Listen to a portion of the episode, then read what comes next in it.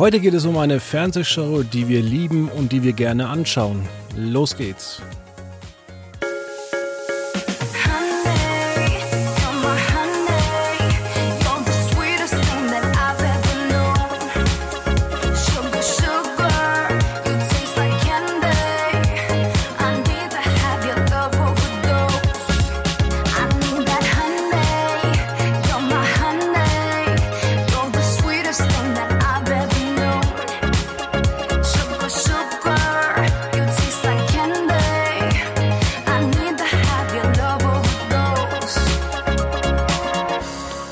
Willkommen bei Quotenmeter FM. Wir haben schon Ausgabe 559. Wir wollen über eine Sendung reden, die wir gerne mögen. Und dazu habe ich mir den Sidney eingeladen. Hallo.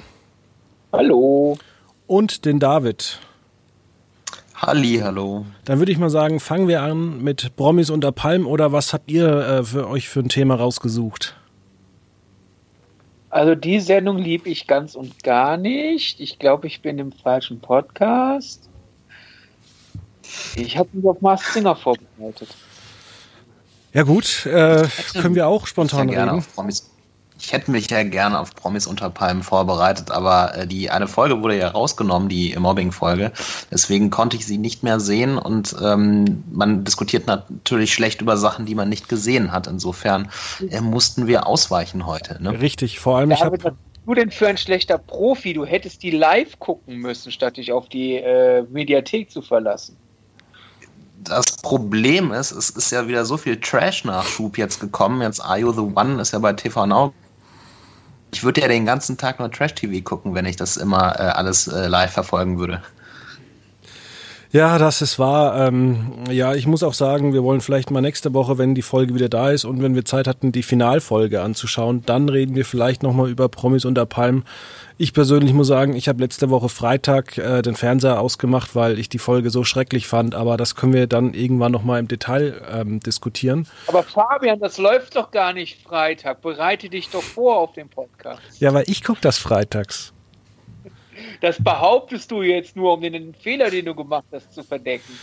So sieht's aus. Ähm, nein, ich möchte ähm, mit euch heute über tatsächlich The Masked Singer reden weil ihr kennt euch da ja richtig gut aus. Ähm, mir hat die Show auch immer gut gefallen. Ähm, ich fange allerdings mal mit dem größten Kritikpunkt an, bevor wir da ins Detail gehen mit den äh, ganzen Prominenten. Ähm, die Werbung. Ja, ist ein ewiges und leidliches Thema. Auf der einen Seite, ProSieben sagt immer, wir halten uns an das gesetzliche Maximalmaß und wir müssen uns ja auch finanzieren. Und den letzten Punkt, den ich gerade ausgesprochen habe, kann ich auch komplett verstehen. Natürlich müssen die sich irgendwie finanzieren. Äh, man kann nicht einfach sagen, so, ich will gratis teures Fernsehen haben. Äh, das geht nicht. Aber gleichzeitig, nur weil ich so und so viel zeigen darf, muss ich nicht unbedingt so und so viel auch zeigen. Das ist genauso mit Geschwindigkeitsbegrenzung. Nur weil ich wo 100 fahren darf, heißt das nicht, dass ich in jeder Situation auch 100 fahren sollte. Und die Werbung ist vor allem im Finale schon so massiv gewesen und so unglücklich vor allem platziert. Ich kenne mehrere Masked Singer Fans, die mir geschrieben haben, hey, schreib mir, wer gewonnen hat und wer wer ist. Ich lese das morgen früh, ich habe keinen Bock mehr. Und den Quoten hat es so gesehen nicht geschadet, die waren ja großartig. Aber vielleicht wären sie ein bisschen großartiger gewesen, wenn man einfach mal gesagt hätte, komm, wir verzichten auf 2000 Euro und machen dafür einen halben Spot weniger. Ich kenne die Preise nicht, die ProSieben für Mars Singer verlangt, aber ja, es, es, hätte ein bisschen weniger sein dürfen.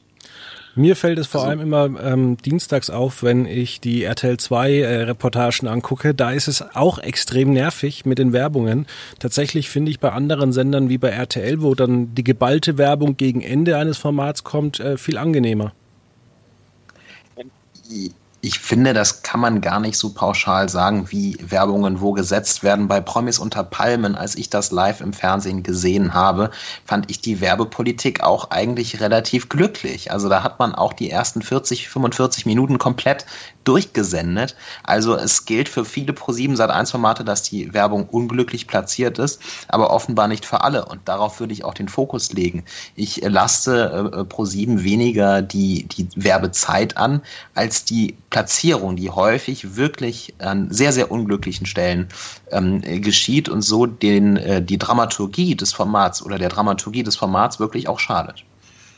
Ja, und irgendwie finde ich es auch seltsam, wann sie es machen. In der Auftaktfolge der zweiten Staffel Masked Singer hatte ich auch das Problem. Da gab es irgendwie eine Phase, da wurde äh, gegen, gegen Schluss der Folge, da gab es, hier ist, äh, hier ist folgendes Kostüm, Indizienfilm, kurzer Werbebreak, Gesang, bisschen Rätseln, Werbebreak.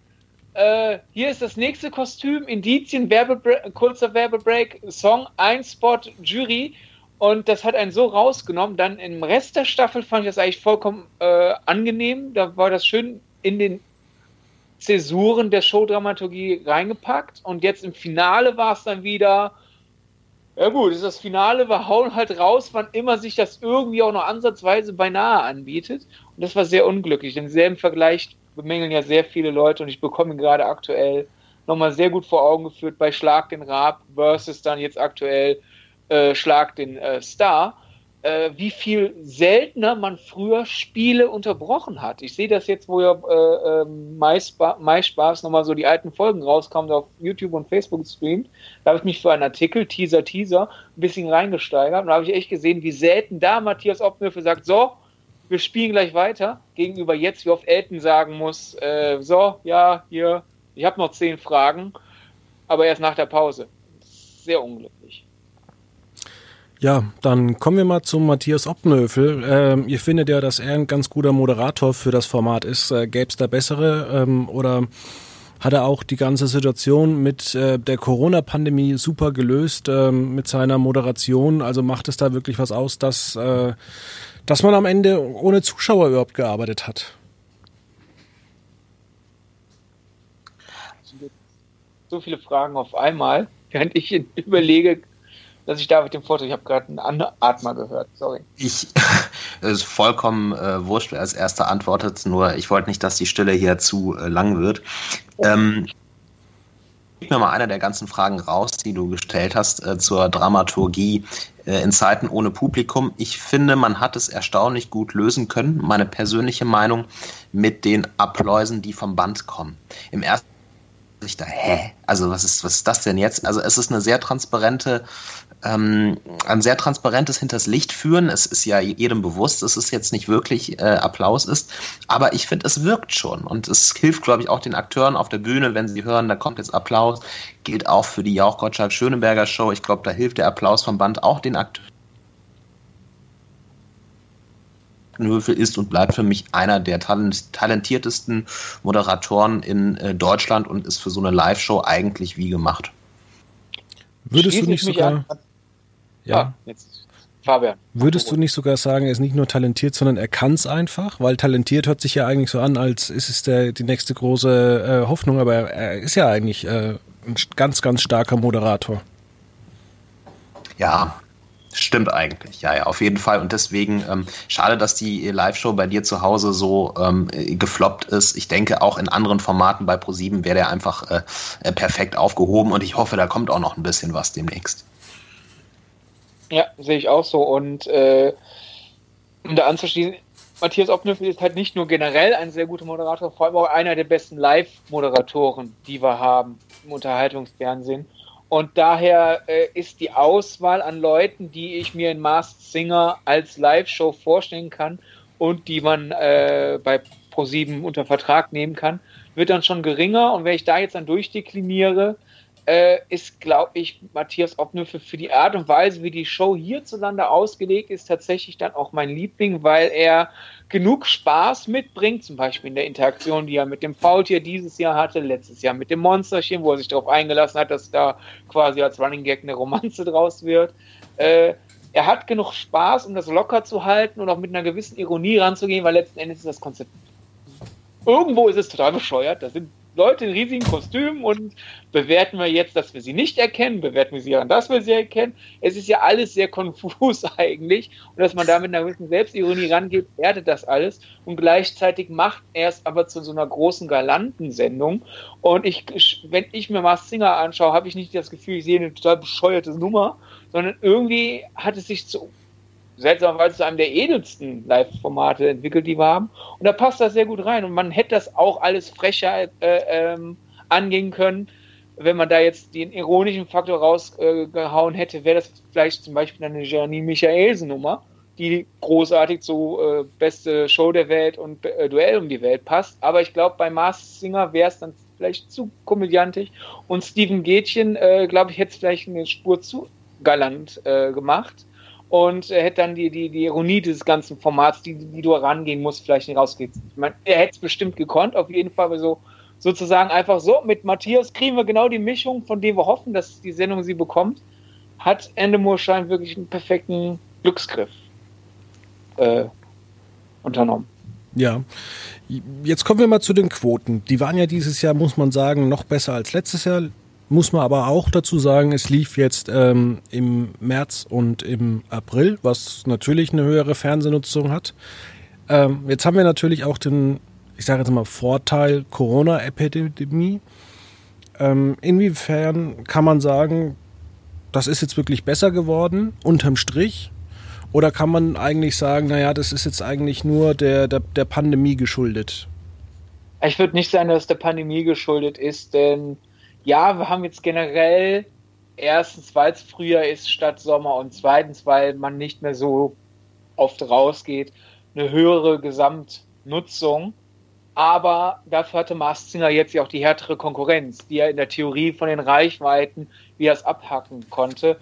Und wenn wir dann jetzt einfach die Marktanteile vergleichen, sind wir jetzt beim Gesamtpublikum gleich geblieben im Staffelschnitt und bei den Umworbenen haben wir ganz, ganz klein wenig was verloren, was ich aber äh, bei, bei den mass massiv gestiegenen Reichweiten und der größeren Konkurrenz äh, auf gar keinen Fall auch nur irgendwie als Indiz eines äh, sinkenden, sinkenden Interesses bezeichnen würde. Da musst du dir den Gesamtkontext anschauen, kannst du einfach tump sagen, okay, Quote gesunken, Interesse wird geringer. Ich glaube auch, dass es nicht auf die ähm, Corona-Zeit, die wir jetzt aktuell erleben, zurückzuführen.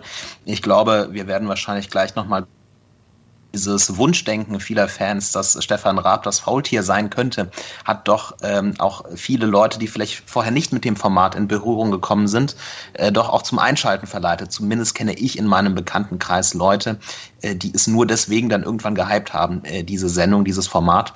Und wir dürfen, wie Sidney auch gesagt hat, nicht vergessen, letztes Jahr waren wir im Hochsommer bei 40 Grad, da lief nicht viel. Wer Fernsehen geschaut hat, schaute dann in der Regel äh, äh pro sieben.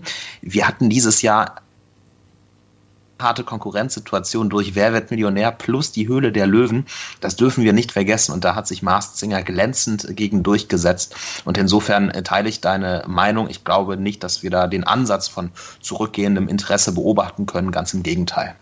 Bevor ich euch jetzt standardmäßig auch darauf frage, wiefern ähm, Stefan Raab zu den Quoten beigetragen hat, ähm, DWDL hat ja auch darüber berichtet, dass ähm, ProSieben eine Pressemitteilung rausgegeben hat, dass bis zu 10 Millionen Zuschauer dabei waren, obwohl nur diese teilweise eine Minute eingeschaltet haben. Also wenn man schon solche Quotenvergleiche macht, sollte man vielleicht dann auch wirklich die, die Reichweite ähm, tatsächlich äh, vernünftig auch mit einberechnen. Also wie viele Leute haben die Folge dann auch bei YouTube gesehen im Verhältnis, statt halt irgendwelche ähm, ja, obskuren Statistiken rauszugeben, weil ähm, ja, das ja eigentlich, kann man schon sagen, Fake News ist. Ja, es sind ja reale Zahlen, aber es ist schon irreführend. Man ProSieben hat ja gestern dann auch relativ großen Rück äh, Gegenwind versucht gegen den DVD-Artikel zu hauen. Aber äh, den Kollegen stimme ich da vollkommen recht. Ich finde es schade, dass das Fernsehen, was, man kann viel über die Erhebung meckern oder auch nicht meckern, aber am Ende ist die Fernsehquote und die Fernsehreichweite eine harte Währung. Ja, Netflix sich ja irgendwann ausgedacht hat. Am Anfang war es, wer 70 Prozent einer, einer, äh, eines Formats guckt, gilt als Zuschauer und auf einmal waren es zwei Minuten, die ja vor allem dadurch, dass Netflix bei vielen auf Autoplay läuft, weil sie das nicht ausgeschaltet haben, sehr schnell passieren können. Du guckst dir einen Film an, gehst auf Toilette, gehst kurz in die Küche, auf einmal bist du Zuschauer von einem Film, den du niemals sehen wolltest. Äh, und daher finde ich dieses, oh, 10 Millionen Leute haben eine Minute von Mars Singer gesehen, das ist für mich nicht Zuschauen. Das passiert beim Seppen ja sehr schnell im linearen Fernsehen und daher kein Freund dieser neuen Angaben von ProSieben. Nee, ich finde das auch überhaupt nicht gut. Es wird ja auch bei Sat 1 gemacht, also die ganze Pro7 Sat 1 Gruppe macht das verstärkt. Bei Promis unter Palmen wurde zuletzt die Reichweite auch so kommuniziert, was ich überhaupt eigentlich auch nicht verstehe, weil ich finde, fünf, gut fünf Millionen Durchschnittszuschauer für The Masked Singer jetzt ist eine sensationelle Reichweite heutzutage im Privatfernsehen. Man hätte es ja eigentlich nicht nötig, sage ich mal, im televisionären Vergleich da jetzt so zu übertreiben und wir können das identifizieren als Netto-Reichweiten aber es ist halt schon so, dass es viele Laien verwirrt, ja. Und ähm, die sehen dann auf einmal zwei Zahlen, fragen sich, welche ist richtig und dann, ähm, ich kann auch mit Netto-Reichweiten leben, aber dann müssen wir es halt konsequent so machen, ja. Und wir machen es jetzt seit Jahren oder Jahrzehnten so, dass wir die Durchschnittsreichweiten nehmen und dann ist es einfach äh, wirklich verwirrend, muss man sagen, wenn jetzt ein äh, Medienunternehmen davon abweicht und das auch sage ich mal, jetzt auch nicht ausdrücklich darauf hinweist. Also es wird uns ja nicht verschwiegen, aber es wird auch nicht ausdrücklich darauf hingewiesen, dass es nicht die Durchschnittsreichweiten sind. Und deswegen habe ich da auch äh, wirklich meine Probleme mit. Ja, vor allem. Sozusagen, was die ja. machen, ist, wer genug Ahnung hat, das zu durchschauen, äh, äh, man, man weiß das zu durchschauen, wenn man genug Ahnung hat, aber wenn man genug Ahnung hat, findet man es in der Tendenz dann auch schlecht, weil man realisiert, wie wieder geschummelt wird. Und die Leute, die nicht genug Ahnung haben, um zu durchschauen, was ProSieben meint, äh, die äh, sehen das dann auch nicht so. Die, die, ähm, die werden dann eben doch in das Licht gefüllt, wenn ProSieben ja sagt, wieso? Das ist ja eine reale Zahl. Ja, toll, aber die, die es nicht einzuordnen wissen, äh, äh, werden das nicht kritisch hinterfragen können. Also eigentlich schießt, ist es eine Lose-Lose-Situation, ja, weil also, man die einen belügt und die anderen, die nicht belogen werden, weil sie wissen, was gemeint ist, sagen, ja, äh, toll, ich weiß genau, wie ihr die Zahl da zusammengepusht habt. Und es ist ja auch vollkommen unnötig. Also Mars Singer macht selbst in den Währungen, die wir bisher benutzt haben, Rekordzahlen und wenn man das dann noch, wenn man da noch irgendwie noch einen drauflegen will, dann kann man das so einfach in, in Senderabschnitte unterteilen und sagen, wow, am Anfang äh, die Enthüllung des Hasen waren so und so viel Prozent und am Ende die Enthüllung des Faultiers so und so viel Prozent. Das ist doch schon genug over the top. Es ist ein bisschen so wie im Kino. Früher war es ein Rekordstartwochenende. Dann war es der, der beste, der beste zweite Tag eines, äh, äh eines Startwochenendes. Und oh, wir hatten die meisten Trader-Views und wir hatten die meisten Vorverkäufe auf dieser Plattform. Äh, was soll das alles? Ja, ähm, da muss ich dir recht geben. Vor allem, wir wissen ja auch gar nicht, wie diese, also wir, wir haben die Arbeitsgemeinschaft Fernsehforschung, die dieses äh, Standard, äh, ja, Durchschnittsreichweite eben schon seit Jahrzehnten ausrechnet. Und jetzt kommen die Sender mit irgendwas anderem. Und jetzt führt es mich sogar weiter. Woher wissen wir eigentlich, dass das stimmt, ja? Ähm, woher wissen wir eigentlich, dass die Top 10 von Netflix ja nicht eigentlich ganz großer Beschiss sind? Warum oder woher sollen, sollen wir wissen, Netflix gibt uns keinen Einblick in die Zahlen, dass 70 Prozent vielleicht von deutscher Ware, die sie einkaufen, als äh, angeschaut gezählt gilt und bei Netflix-Produktion schon der erste Klick. Ähm, woher wissen wir, dass Check Check oder Frau Jordan wirklich äh, ja große Erfolge bei, bei Join waren. Das ist ja alles nur irgendwelche Zahlen, die uns Unternehmen, die uns theoretisch reingucken lassen könnten, wie sie es bei der linearen, linearen Fernsehnutzung machen, äh, aber nicht bei der ähm, Online-Nutzung. Also es kann ja auch sein, dass das einfach alles ganz großer Betrug ist. Ja, also mit welcher Begründung kommt Pro7 oder auch andere her und sagen, das ist jetzt die Wahrheit. Also schließt doch einfach euer Join, euer Netflix an die AGF an. Da wird ja auch dran gearbeitet. Komischerweise geht es seit drei Jahren nicht voran. Also von daher, da kann ja jeder unten drunter schreiben, was ein Erfolg ist. Vielleicht gibt es irgendwann also äh, ja irgendwelche weiteren Statistiken. Ich weiß noch, als MTV dann irgendwann angefangen hat, bei den 12- bis 25-jährigen Männern erfolgreich zu sein.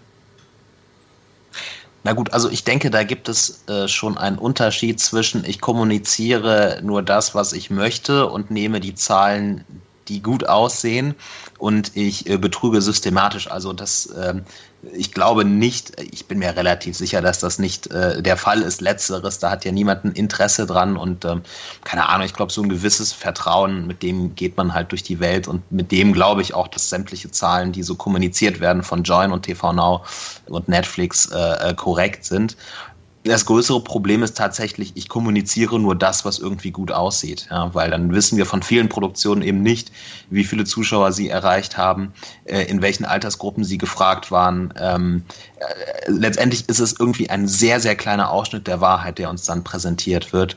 Und das ist tatsächlich das größere Problem. Und da kann ich auch verstehen, dass man sich lieber denkt, naja, wir kommunizieren einfach die Zahlen, äh, die für uns gut sind. Und dann müssen wir das nicht irgendwie an die, an die AGF anschließen, weil dann haben wir weiter die Hoheit, äh, was hier rauskommt an Informationen und was nicht. Hm, dann könnte vielleicht äh, Quotenmeter mal irgendwann berichten, dass vielleicht äh, Check Check Folge 8 nur 20.000 Zuschauer hatte, theoretisch. Wer weiß. Ja, Stefan Raab. Ja, du hast ja eben äh, die, die These in den Raum geworfen, dass er untätig der Quotentreiber war und äh, David meinte, er kennt Leute, bei denen es dann auch funktioniert hat. Äh, ich kann nur berichten, dass äh, ich Leute kenne, die durch Dieter Hallervorden alias Chameleon zu Masked Singer Fans oder zumindest Zuschauern wurden, die es vorher nicht waren. Äh, ich kenne Leute, die beim ersten Mal noch, ich war bei der ersten Staffel ja schon, schon ganz gehypt und ein paar Freunde waren wirklich so nochmal, boah, mir ist das zu doof. Gucken gleichzeitig aber jede Menge Reality-TV, gut, egal, unterschiedliche Geschmäcker. Und deswegen habe ich es dieses Jahr gar nicht erst nochmal versucht. Ich hatte eh schon meinen Mit-Indizien und Mit-Rätselkreis. Da habe ich jetzt gedacht, gut, ich muss jetzt nicht darum kämpfen, noch zwei, drei weitere Leute reinzukriegen. Auf einmal kriege ich einen Anruf. Ja, ich habe letztens gelesen, dass das vielleicht das Chameleon der Hallervorden ist und habe ich mir das auf YouTube angeschaut und jetzt gucke ich jede Folge. Einfach nur, damit ich den Didi sehe. Weil das ist ja so bescheuert, der, der ist so alt und hüpft da so durch die Bühne. Äh, also er kann ich bestätigen, war wirklich ein Magnet. Vor allem war das ja auch ein Magnet, wo man es wusste. Man konnte natürlich immer noch ein bisschen Zweifel dran haben, ist er wirklich derart fit? Aber es, es war fast schon offenes Geheimnis, dass Dieter Haller vor das Chameleon ist. Hingegen jetzt bei Faultier und Raab weiß ich jetzt nicht, war es so dermaßen eine Überzeugung von Leuten oder war es mehr Wunschdenken oder auch teilweise kokettieren, sondern ich weiß, es ist unrealistisch, aber ich steige mich jetzt in die Hoffnung rein um eventuell meine Scheuklappen aufzusetzen, wer es denn eventuell wirklich ist. Und ich will nicht, dass derjenige, den Verdacht habe, es wird. Also male ich mir lieber eine Hoffnung aus. Weiß ich nicht. Haller vorne hingegen können wir ein bisschen härtere, äh, härtere Fakten angehen. Nee, das stimmt auf jeden Fall, da gebe ich dir ähm, recht. Ich glaube, es gibt sogar einen Namen für dieses psychologische Phänomen. Ich weiß zwar, dass es das nicht ist, aber weil ich die Vorstellung so schön fände, wenn es so wäre, dann steigere ich mich da erst recht rein. Ähm, ja, ich denke, es ist wie immer eine Mischung aus beiden Sachen. Ne? Also äh, ähm, es werden wahrscheinlich so noch weitere Leute auf die Show aufmerksam geworden sein, dann wird Raab gezogen haben, haben. Ähm, ja, man wird das jetzt nicht auf eine Sache beschränken können, hängt wahrscheinlich auch vielleicht ab vom, vom Hintergrund der Leute. Also so jemand, der vielleicht ähm, die besten äh, Schlag den Raab-Jahre irgendwie mit seinen Eltern dann äh, zusammen vom Fernseher geschaut hat und jetzt ist er auf einmal nach fünf Jahren vermeintlich zurück.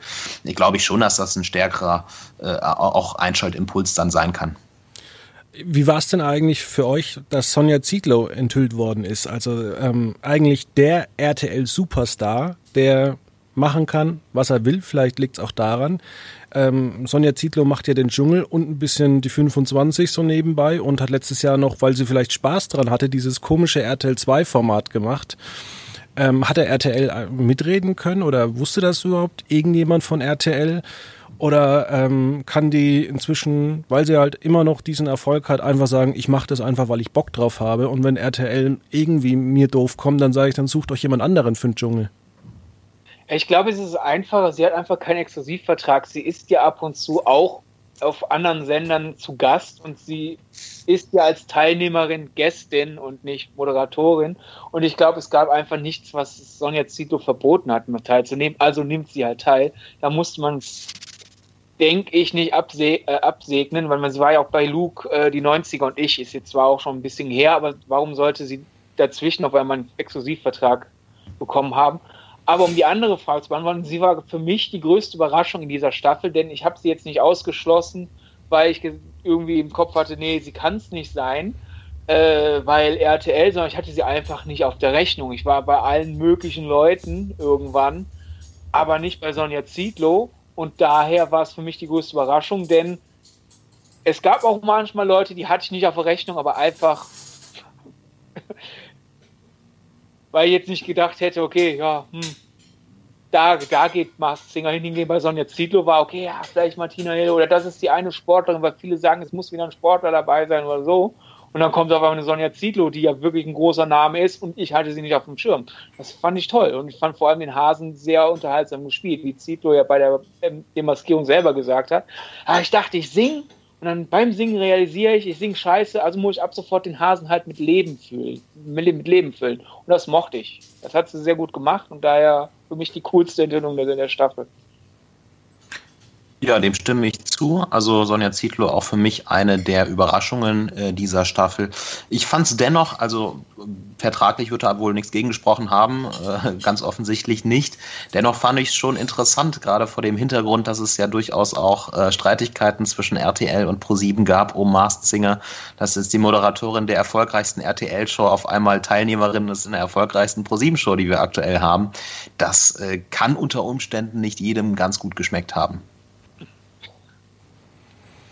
Ja, auf der anderen Seite haben wir Mike Singer, der perfekt eigentlich auch vom von den Abenden äh, passt. Die Sendung ist jetzt vorbei und nächste Woche startet Sing mein Song. Also Zufall? Wahrscheinlich schon.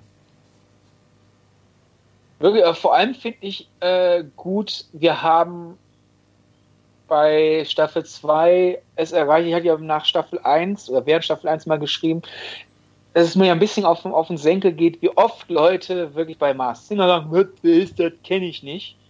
Und meistens ist es weniger Schuld der Promis, sondern einfach eine Schuld dessen, dass wir so dezentralisiert mittlerweile konsumieren.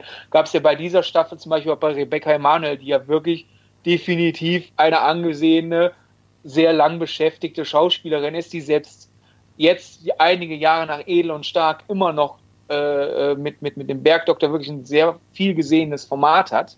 Da ist sie jetzt nicht mehr die größte Rolle drin, aber trotzdem. Und es ist einfach die Sache so, okay, der Bergdoktor zieht eine andere Zielgruppe und die Edel- und Starkkernzielgruppe ist jetzt vielleicht äh, nicht, zum, nicht zum Showpublikum übergegangen oder irgendwie raus oder was auch immer. Äh, äh, ähm, während ja, was weiß ich, Mars Singer vor zehn Jahren äh, sofern du nicht in die Schrottkiste greifst, dann hättest du auf jeden Fall wen getroffen, den wir irgendwo gesehen haben und sei es auch nur, dass wir alle ihn werbend bei Wetten das gesehen haben. Das fehlt ja jetzt. Und daher fand ich es klug, dass man jetzt dann sagt, gut, wenn wir kaum Menschen haben, die wirklich jeder hundertprozentig kennt, weil wir einfach alle zu viele, zu unterschiedliche Sachen konsumieren, deckt man wenigstens verschiedene Alters- und Zielgruppen ab. Weil Mike Singer ist, wäre ich 10, 15 Jahre äh, jünger, wahrscheinlich in meiner Altersgruppe der Megastar. So hingegen, ich kenne ihn. Ich habe von ihm gehört, ich habe auch mal Lieder von ihm gehört, ich habe ihn schon mal wo gesehen. Als Mike, Singer sich herausgeht, habe ich gesagt, ah, ja, den kenne ich. Und andere wären ausgeflippt. Und ähnlich war es wahrscheinlich mit Dieter Hallervorden. Und weiß ich nicht, wie viele Zwölfjährige die Mars Singer gucken, äh, große Didi-Fans sind und äh, äh, ähm, paar Jahre zuvor mit ihren Eltern in Honig im Kopf im Kino waren. Werden nicht so viele gewesen sein. Und da jetzt es ein bisschen breiter zu streuen, finde ich klug. Und das darf gern so weitergehen. Jetzt, wenn bestimmt manche Leute das hier hören und sagen, boah, das heißt dann irgendwann irgendwelche YouTuber. Eventuell heißt das dann eines Tages, wenn es wenigstens, wenn es Leute sind, die gute Sachen machen und nicht nur Sachen verkaufen, wäre es kein Problem für mich. Also Julian Bam war ja diese Staffel im Gespräch. Den finde ich respektabel genug. Der hätte auch dabei machen, dabei sein dürfen. Ja, jetzt frage ich euch, wie soll es denn weitergehen? Es kommt im Herbst ja die dritte Staffel schon. Ähm, ist das in Ordnung oder werden wir vielleicht noch irgendwann The Mask Singer Junior, The Mask Singer Senior, The Mask Singer ähm, Pro 7 Edition sind und sonst? Sind die Kostüme jung oder die kostümierten Leute? Die sind dann, oh. äh, oder YouTube-Stars machen da nur mit oder eine YouTube Edition. Ja, nee, nee. Also Spin-offs ist ganz dumm bei dem Format. Also das auf keinen Fall. Und The Mask äh, Dancer, wie es in den USA ausprobiert wird?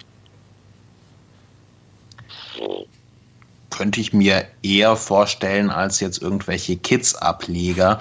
Hm, ich denke, dass Pro7 schon weiß, dass man da äh, wirklich äh, eine wahre Perle hat und ich habe auch das Gefühl, ich hatte das den ProSieben-Chef auch gefragt vor dem äh, Start der zweiten Staffel. Ich habe auch das Gefühl, dass man durchaus nicht zu unsorgsam damit un umgehen möchte.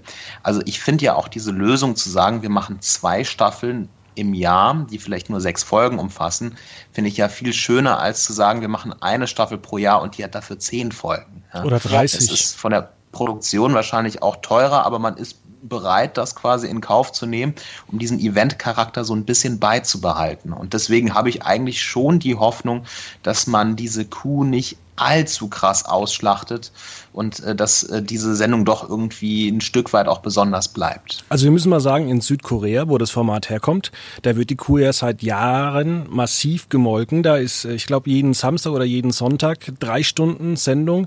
Ähm, da ist es auch nicht so, dass es dann irgendwann einen großen Gewinner gibt, sondern da treten immer zwei gegeneinander an. Ähm, das wird dann innerhalb der dreistündigen Show schon so gemacht, dass es einen Gewinner gibt und der tritt dann äh, gegen den Gewinner aus der Vorwoche an und der ist dann weiter oder nicht weiter. Und ähm, da kann man doch eigentlich froh sein, dass ProSieben dieses Konzept nicht eins zu eins übernommen hat. Ja, man hat sich da ein bisschen mehr an der US-Variante dann orientiert, einfach weil es andere Sehgewohnheiten sind. Also wir hätten mit Sicherheit niemals eine 1 zu 1 Adaption der südkoreanischen Variante gehabt. Also die, die Furcht hatte ich nie, dass das passieren könnte. Könnte aber noch kommen. Nee, mit Sicherheit nicht. Gut. ja, wer dann zu The Masked Singer alles gesagt? Habe ich irgendwas vergessen? Und wollen wir uns dann unseren Grunz, äh, Grunzen, äh, unseren großen Fünf äh, widmen? Von mir aus gerne. Ja, weil der Sydney ähm, so selten bei uns dabei ist, äh, würde ich sagen, wir machen heute die fünf großen Teesorten, war sein Vorschlag und ähm, da lasse ich mal den Sydney anfangen. Jetzt, jetzt werden alle auf mir rumhacken, weil ich den Vorschlag gemacht habe. Danke, dass du das offengelegt hast. Ja, aber ich war auch dafür. Das war ein sehr guter Vorschlag. ja, das große Medienmagazin mit den großen fünf Teesorten. Mein Platz fünf ist der Räubosch. Äh, ich mag es ab und zu mal so einen mild-würzigen Tee zu haben. Und äh, der Räubosch ist da genau die Mischung aus mild und aromatisch, äh, die bei mir auf Platz 5 gehört. Ja, dann schiebe ich doch äh, mal Räubosch gleich nach. Habe ich auch auf der Liste stehen. Danke, dass du es äh, für mich ausgesprochen hast. Ich hätte nicht genau gewusst, wie man es ausspricht. Ähm, Und zwar, ich habe noch ein paar äh, simbabwische Teebeutel von äh, Räubosch und ich finde, die schmecken besser als die, die, also habe ich in Simbabwe gekauft und mir mitgebracht hier. Und ich finde, die schmecken in der Tat besser. Vielleicht, weil man da näher an der Quelle sitzt, keine Ahnung. Aber simbabwischer Räubosch, sensationell. Das kann sein. Bei mir ist die große 5, äh, ist, äh, der heißt Karl-Heinz. Das ist so ein Herbsttee, ein schwarzer Tee, einer der wenigen schwarzen Tees. Der ist gemischt mit Zimt, Orangen und Zitronenschalen. Ähm, trinke ich immer im Winter ganz gerne, ist so ein typischer Herbsttee. Dann bin ich da mit der 4, oder? Ja. Ja, meine viertliebste Teesorte ist der Darjeeling. Äh, der ist ja ein bisschen blumiger und lieblicher als die meisten Tees in meiner äh, Top 5. Aber ab und zu soll es auch ein bisschen weniger kräftig sein für mich. Und da ist der Darjeeling mein Go-To. Ja, ab und zu ein schöner Kräutertee ist natürlich auch nie schlecht. Ähm, es gibt da sieben oder acht Kräutertees, ähm, die heißen sieben oder acht Kräuter. Ich finde beide gut und äh, ja, empfehle auch gerade mal für tagsüber immer mal einen schönen Kräutertee. Ja, meine Nummer vier ist Mandelmilch. Äh, das sind, wie man schon äh, hörte, Mandelstücke drin und Kornblüten. Ähm, der Vorteil von Mandelmilch ist, ähm, dass ich den gut mit Mate mischen kann, wenn ich einfach mal morgens ähm, müde bin. Und Mate schmeckt halt einfach ja zum, zum Schuhe ausziehen. Einfach noch ein bisschen Mandelmilch dazu und schon kann man das Ganze ähm, genießen. Dann kann vielleicht noch ein Kräutertee oder ein Früchtetee mit rein und dann hat das Ganze einen ganz, ganz anderen Geschmack und äh, schmeckt halt nicht mehr nach Mate. Meine Nummer drei ist vielseitig einsetzbar und ein großer Klassiker, der Earl Grey. Wunderbar zum Frühstück mit einem Schuss Milch, ist erfrischend durch meistens die Bergamotte mit bei. Äh, das macht das alles noch ein bisschen spritziger und dennoch ist er pikant. Gleichzeitig kann man den aber statt als etwas kräftigen äh, äh, und einen wachkickenden Frühstückstee auch wunderbar als Eistee trinken oder als Eistee mischen. Äh, das mache ich derzeit jetzt im Sommer. Ich brühe immer so einen Liter Tee auf und mische da verschiedene Sorten. Und so, so ein Earl Grey als etwas ähm, klassischer teehafteren Geschmack unter zum Beispiel ein Zitrustee oder ein Limettentee wiegt das Ganze schön auf und so bin ich auch auf diese super tolle, großartige Top 5 Vorschlag gekommen, weil Fabian und ich darüber gesprochen haben, was wir derzeit so trinken und bei mir steht gerade ein Eistee. Tut mir leid, liebe Zuhörer. Ach, es gab schon äh, ähm, Schlimmeres in dieser Top 5 Kategorie. Nein, Spaß. Ähm, dann schließe ich mich da doch mal gleich an, Sidney. Ich habe leider die gleichen äh, Tees wie du auf, der, auf dem Blatt stehen. Earl Grey steht auch bei mir drauf. Allerdings mische ich die nie mit Milch, sondern tue lieber ein bisschen Zitrone rein. Und finde auch, dass das sehr gut schmeckt. Ja, ja, Zitrone ist auch gut. Ich bin einfach vor ein paar Jahren eher zur Milch übergegangen. Aber wenn keine da ist, Earl Grey mit einem Schuss Zitrone, habe ich überhaupt nichts gegen. Ja, meine Nummer drei heißt Pina Colada. Das ist wirklich ein Tee. Ähm, mit Ananas, äh, Zitrone, Hibiskusblüten, Hagebuttenschalen, Kokoschips, Orangenschalen. Äh, perfekte Mischung. Schöner Sommertee, äh, den man dann auch mal ein, zwei Stunden stehen lassen kann, bevor man den dann trinkt. Äh, ja, und ähm, ist eine coole Mischung und äh, schmeckt halt äh, ja irgendwie sommerlich. Meine Nummer zwei, mein Silbertee sozusagen, kommt aus Nordostindien und ist kräftig, malzig, hat aber auch manchmal von Natur aus schon so, so einen Hauch von Honigaroma dabei. Da muss man gar keinen Honig dazu mischen. Das ist ein schöne, äh, schöne, schöner Aspekt an dem Tee. Es ist ein schöner, kräftiger, schwarzer Assam.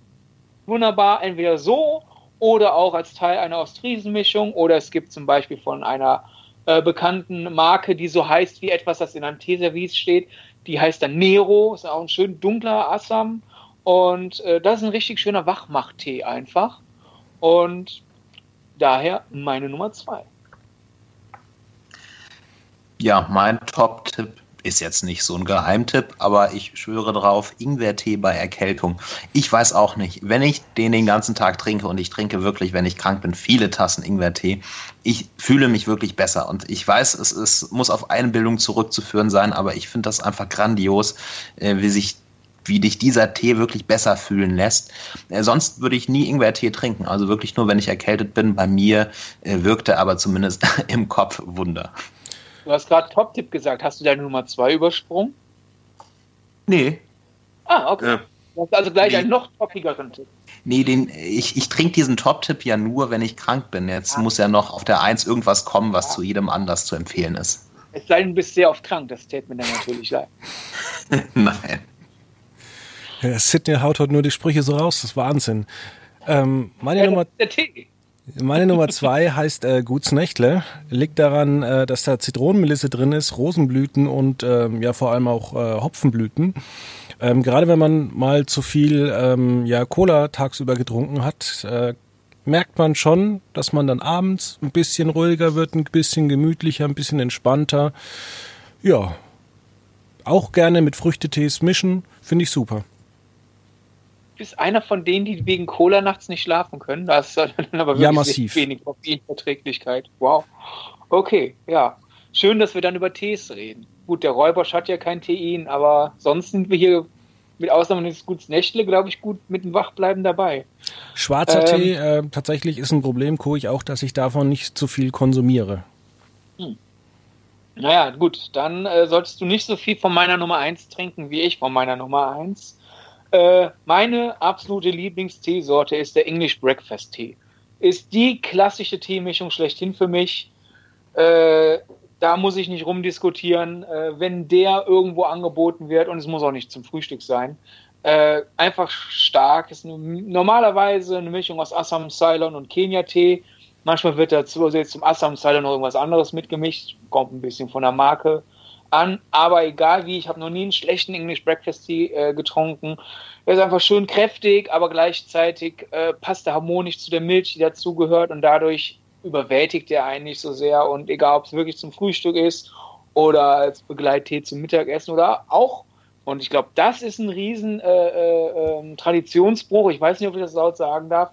Auch als Eistee.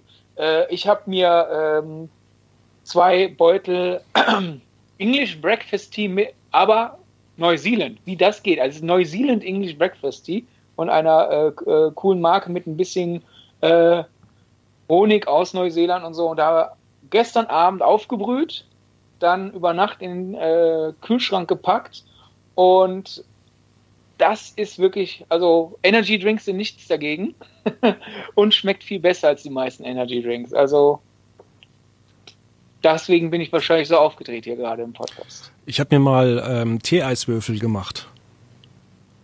Darüber habe ich heute kurz vom Podcast nachgedacht, dass ich mir für meinen Eistee doch statt Wasser Eiswürfel aus Tee machen sollte, damit mein Tee nicht verwässert wird. Wow. Ja, David, mach du erstmal deine Nummer 1. Was für exklusive Top-Tipps hier heute fallen. Ähm, ja, meine Nummer 1 ähm, ist der italienische Limonentee. Der heißt italienische Limone, ist in diesem äh, Köln, ach, ich sag einfach äh, Rewe, bei Rewe erhältlich. Ich weiß nicht, ob man den auch anderswo kaufen kann. Mit Sicherheit. Mit 2,29 Euro das Päckchen im oberen Preissegment angesiedelt. Aber äh, nichtsdestotrotz, ich finde den wirklich sehr, sehr lecker und ähm, kann ihn eigentlich nur empfehlen. Den kriegt man auch außerhalb von Köln, denn den habe ich mir neulich mit einem Earl Grey als Eistee gemischt. Oh, bin nicht in Köln. Also muss der woanders erhältlich sein. Hört sich nee, gut an. Ich äh, meinte, ob der nur bei Rewe erhältlich ist, das weiß ich nicht. Ach, aber nee, auch nicht nur bei Rewe. Also okay. den kriegt man auch anscheinend woanders. Meine Nummer eins ist ein Tee, den habe ich mal auf einer Tombola gewonnen und äh, ich habe dann irgendwann festgestellt, dass ich davon, ja, wenn ich genug Tassen trinke, äh, gesund werde, dass das Fieber massiv äh, sinkt. Da muss man sich nur tagsüber genug Tassen reinpfeifen. Ähm, ja, und äh, da habe ich noch zu Hause gewohnt. Das ist auch schon, glaube ich, zehn Jahre oder so her. Ähm, da habe ich dann mit meinem, also ich war wieder krank, richtig krank, war auf den Geburtstag eingeladen. Kumpel war total enttäuscht, habe ich gemeint, nee, nee, ich komme, ich habe einen guten Tee. Äh, wurde von meiner Familie weggeschmissen, weil das Mindesthaltbarkeitsdatum äh, ja, überschritten war. Dann bin ich in die Stadt, habe äh, in zig Läden nach diesem Tee geguckt, bin dann in einen Teefachladen und habe dann gemeint, ich habe hier diesen, diesen besonderen Tee, aber ich finde den bei Ihnen nirgends. Und dann haben die mir gesagt, naja, wenn Sie Fenchel, Koriander, Süßholz, äh, Zimt, Ingwer mit Zitronenmelisse und Pfefferminze ähm, mischen wollen, dann heißt er hier bei uns Opa Hamsen und dieser Tee, der knallt mich immer wieder gesund. Den trinke ich auch wirklich gerne. Ähm, kann ich nur empfehlen und ähm, spätestens bei sechs Tassen, also wenn ich mal 38 Grad Fieber habe, dann ähm, ja, sechs Tassen und dann ist das Fieber weg. bei so viel Aufputschmitteln, die wir heute empfohlen haben, glaube ich, wir sollten das nächste Mal als die großen fünf, beziehungsweise wir machen ja Top 5, wir klauen ja nirgendwo Ideen, als Top 5 die Energy Drinks nehmen. Damit decken wir dann auch das jüngere Publikum innerhalb unseres Spektrums ab. Äh, und vielleicht finden sogar ein paar Gamer dann zu uns. Ja. Also wir machen es quasi wie Masked Singer. Wie? Ja. ja. Wir decken die Teetrinker und die Energy-Trinker ab, genauso wie wir die Mike Singer-Fans und die Dieter Hallervorden-Fans äh, bei Mast Singer hatten. Vor genau. allem, es, es gibt jetzt, habe ich gesehen, Coca-Cola-Tic-Tacs. Wer will Coca-Cola-Tic-Tacs? Es gab ja auch äh, eine Zeit lang, weiß nicht, ob es das immer noch gibt, äh, Labello mit Coca-Cola oder Fanta-Geschmack. Und äh, äh, äh ich, ich weiß noch, um auch wieder zu unserem eigentlichen Kernthema, nämlich Fernsehen zurückzufinden. Äh, ich habe davon erfahren durch unser Star für Oslo, weil, oder unser Song für Oslo, weiß es gerade nicht mehr, wie hieß es? Unser Star, ne? Es wurde jetzt erst der Star gesucht. Jedenfalls hat Lena Meyer-Land in einer der Ausgaben, äh, ja, äh, ich habe ja Mezzomix Lip, äh, äh, äh, Lipstick, weil es gibt Fanta und es gibt Cola und ich habe auf eine Lippe den, auf die anderen den und dann habe ich zusammen, wenn ich das, äh, habe ich dann zusammen äh, Mezzomix und danach war in allen möglichen Prospekten für Wochen immer mit dabei, so bei den Kosmetikartikeln, wir haben äh, Fanta, Cola und Sprite als, als Lipgloss oder Lipstick. Stimmt, oder. daran erinnere ich mich. Ja, dann würde ich sagen, am Ende dieser schönen Runde ähm, mit diesen schlimmen Erinnerungen an äh, Mezzomix äh, Lippenstift ähm, wünsche ich ein schönes Wochenende, schönen verlängerten 1. Mai. Ähm, das war natürlich hier auch äh, alles kein Scherz. Das war die Ausgabe zum 1. Mai und nicht zum 1. April. Das heißt, ihr könnt alles hier für voll nehmen, wünschen ein schönes Wochenende und wir hören uns nächste Woche wieder und dann werden wir uns ein weiteres Thema aus den Rippen schneiden. ciao, ciao. Tschüss.